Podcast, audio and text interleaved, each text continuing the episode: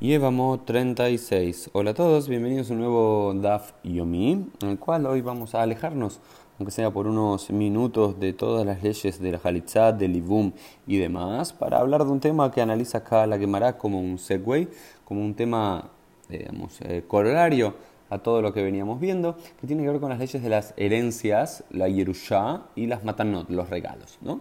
¿Por qué? Porque los Dinei Yerusha, las leyes básicas de las, alajot, de las alajot básicas de la herencia, encontramos por un lado en el libro de Bamidbar, en el libro de Números, ¿sí? y también un poco en el libro de Deuteronomio, números 27 y Deuteronomio 21, que dice lo siguiente.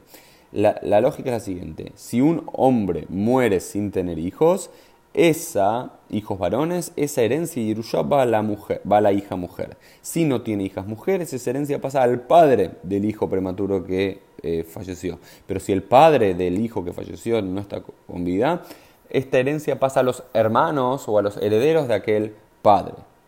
Esto por un lado. Y por otro lado, sabemos que el mejor, el hijo primogénito, recibe la doble porción de la herencia. Ahora bien, esta es la alhaja de la Yerusha, así como se eh, según la, la Torah, se tiene que repartir la Yerusha. Sin embargo, dice Rabba, de Rash Lakish de Aneitlat. ¿sí?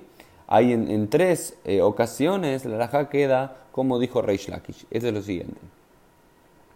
Hadda de A de Ambran, Idach Ditnan. Una es la que acabamos de ver, el tema de la Jalitza, pero bueno, lo, olvidamos, la Jalitza en relación a una mujer que había estado embarazada, si es válido o no es válido. Vamos a ver que Rey Lakish había dicho, el Muberet Beipila, dice, eh, el que hace la jalitza con una mujer que estaba embarazada y después termina abortando eh, o termina perdiendo el bebé, tiene que hacer la jalitza con el resto de los hermanos. Este es el tema anterior de Rey Y otro de los puntos en los cuales la Ja dice Rabba que queda como Rey Lakish es el siguiente que más nos interesa.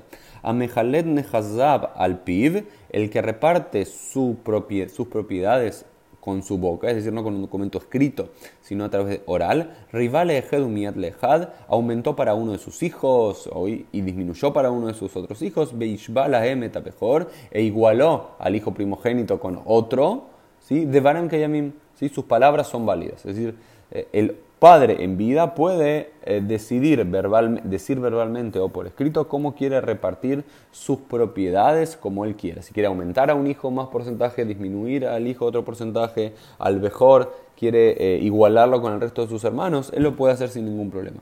Bimamar Mishum Yerusha, pero si él dice que esto está repartiendo por herencia, es decir, que como herencia al hijo primogénito le iguala al hijo primogénito con el resto de los hermanos o a un hijo le decrece su herencia y demás, lo amar clum, no dijo nada. ¿Por qué? ¿Sí? Porque uno no puede hacer un y no puede hacer un, una promesa o no puede decir algo que esté contrario a las palabras de la Torah. Entonces, a nivel Yerusha, lo que llama herencia técnicamente hablando, la Torah dice exactamente cómo hay que hacerlo. Al mejor hay que darle doble y después al resto de los hijos todos por igual depende de lo que tengan. Pero si a uno quiere beneficiar a la hija, aumentar a un hijo, disminuir un hijo o darlo a otras personas, puede hacerlo siempre y cuando lo llame Mishum Matana, siempre y cuando que diga que es como un regalo. ¿no? Es interesante pensar, no sé cómo serán las leyes de herencia en cada uno de vuestros eh, países de los que nos están escuchando, pero este es el, sentido de, la, eh, tradición rabínica. Según la Torá, la herencia es muy estricta, cómo se tiene que repartir, no se podría alterar. A nivel rabínico se encontró la vuelta de poder alterarlo por